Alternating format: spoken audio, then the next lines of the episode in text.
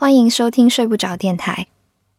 今天播出的节目是 Storybook 即将出版的系列故事《二十四节气》，来自 Storybook 签约作者鹏鹏。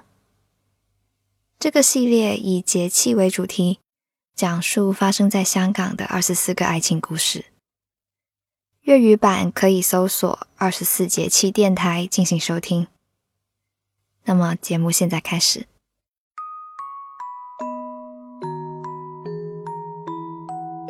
年假加上加班假，总共有一个月。耀辉刚好博士毕业，滞留在美国。小韩看看机票，又想了想要带出去旅行的箱子的规格。唉，旅途奔波，索然无味，还是厚着脸皮发私信给黄耀辉。芝加哥好冷啊！我上次去还冻发烧了，不如你来找我吧。耀辉是他的男友，初恋第六年，异地第六年。耀辉什么都好，美中不足只有一点，就是兴趣太广，以至于小小的香港容不下他的猎奇心。当小韩沉浸于吃到中文大学教师餐厅的窃喜时，耀辉会提起本科时是如何从曼哈顿中城五十八区走回曼哈顿下城，衬得他小家子气。两人都到了二十八岁，两边家长都催着结婚，小韩也想结，就等着耀辉毕业了。耀辉这会儿回了私信说：“那我们去热一点的地方散个心。”小韩无奈倒在床上，盯着屏幕上耀辉的私信。无论如何，他总是会拉自己出门的。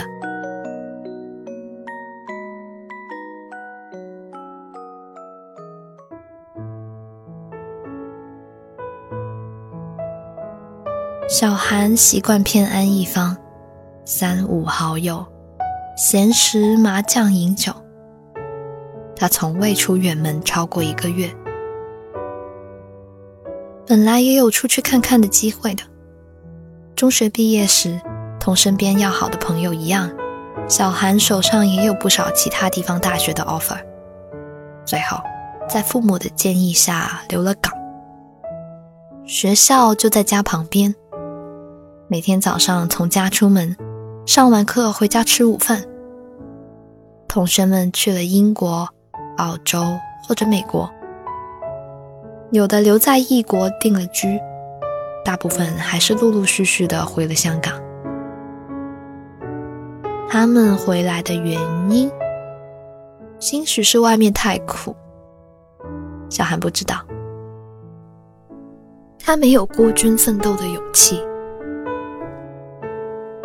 父母已经为他预设好了人生，那就照猫画虎走下去，衣食无忧，一生无大愁，好像也不错的样子。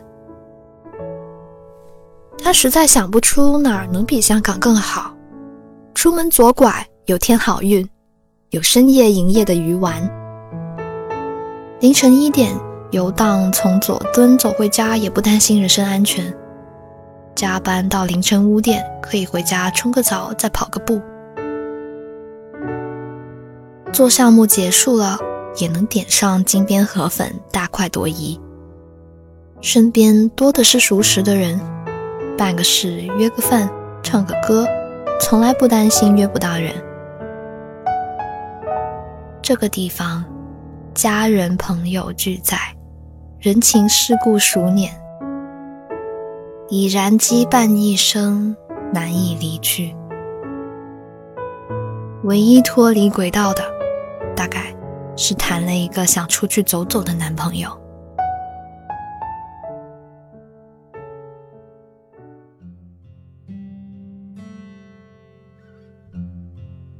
最终，小韩和耀辉达成了协议，年假就在香港待大半个月，出去旅行一个星期。他们的婚期已经提上了日程，婚房选在离家不远的地方，离双方父母家都不过二十分钟的脚程。其实耀辉原本的意思是两个人一起去纽约，隔几年换个地方工作，购置婚房，只为了偶尔回来香港能有个落脚之处。但他拧不过小韩，只好答应回香港上班。小韩不会傻到以为耀辉是因为爱他，所以才留下来的。利弊比较之下，确实没有什么比留在香港更好。父辈可以解决大部分人情上的后顾之忧，家中诸事繁多，需要他处理。未来更有妻子顺遂心意，吃食上各国饮食都能吃到。他会心思细密，必然也想到了这些弯弯绕绕。母亲说：“男孩子年轻时总会有些壮游的豪情，等年纪大了，心都是挂住家的。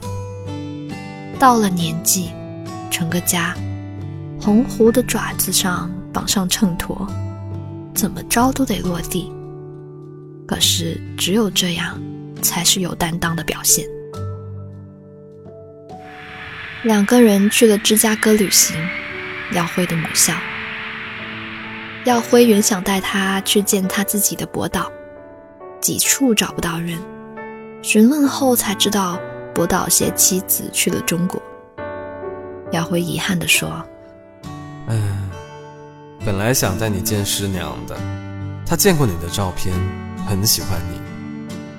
小韩问：“芝加哥很好，你之前干嘛说要去纽约呢？”耀辉一字一句的回答他：“你说你喜欢有烟火气的地方，纽约热闹一点。”耀辉待人处事有一腔赤子之心，他天真。单纯，以为所有的梦想都能成真，这样简单的人，却要跟他回来人来人往、熙熙攘攘的香港。小韩觉得愧疚。耀辉是真真切切喜欢他的，可他却让对方放弃信念跟他走，真是诛心。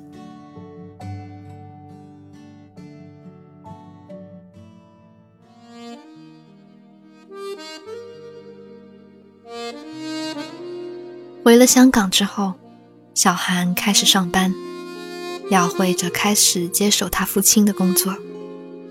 他父亲是心脏科名医，在中环有办公室。耀辉上手很快，婚期定在圣诞后的一周，婚纱早已订好，其他的事情也都是耀辉在处理。小韩忙着加班。年底事情太多，实在无暇分身。出嫁前的两个月都住在家里。本来耀辉说先搬去婚房，被小韩父母拦住了。父亲说的伤感，说嫁出去就感觉像掉了一个女儿。父亲一向寡言少语，说感人的话也说得咬牙切齿。父亲告诉小韩，他曾经跟耀辉私下聊了一次，是怕耀辉像自己一样不能常回家，所以让他想清楚了再来娶小韩。耀辉那时候对父亲说，他早就想清楚了。小韩还是觉得是自己硬生生断了耀辉的原计划，逼着他走向婚姻。他喜好自由。不该这样。婚礼前夜，小韩鼓起勇气约他出来说清楚。话太多，太紧张，一句话要掰扯成十句才能说明白。一个人独角戏唱了有一个多钟头，姚慧却说：“你瞎想什么呢？”小韩辩白说：“不不不不，我是说。”我不值得你那么好。亚辉说：“我们都在一起六年了，我会不了解你吗？其实我不是真的爱医学，只是看中了这个职业带来的稳定感，长年累月也有一些使命感。一生太短了，如果全部都献给工作，那也太无聊了。你让我觉得，组建一个家庭也特别有意义。”晚上回到家，小韩躺在床上闭目冥想，才忽然意识到，这一辈子无法想象自己会跟除了耀辉以外的人结婚。大约这就是深爱了。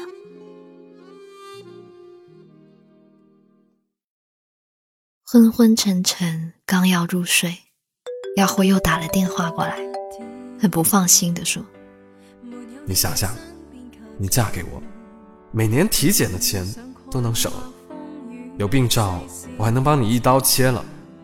小韩痴痴的笑，已经套牢了，跑不了了，你放心。耀辉那边也笑出声来，好好睡，明早我来接你，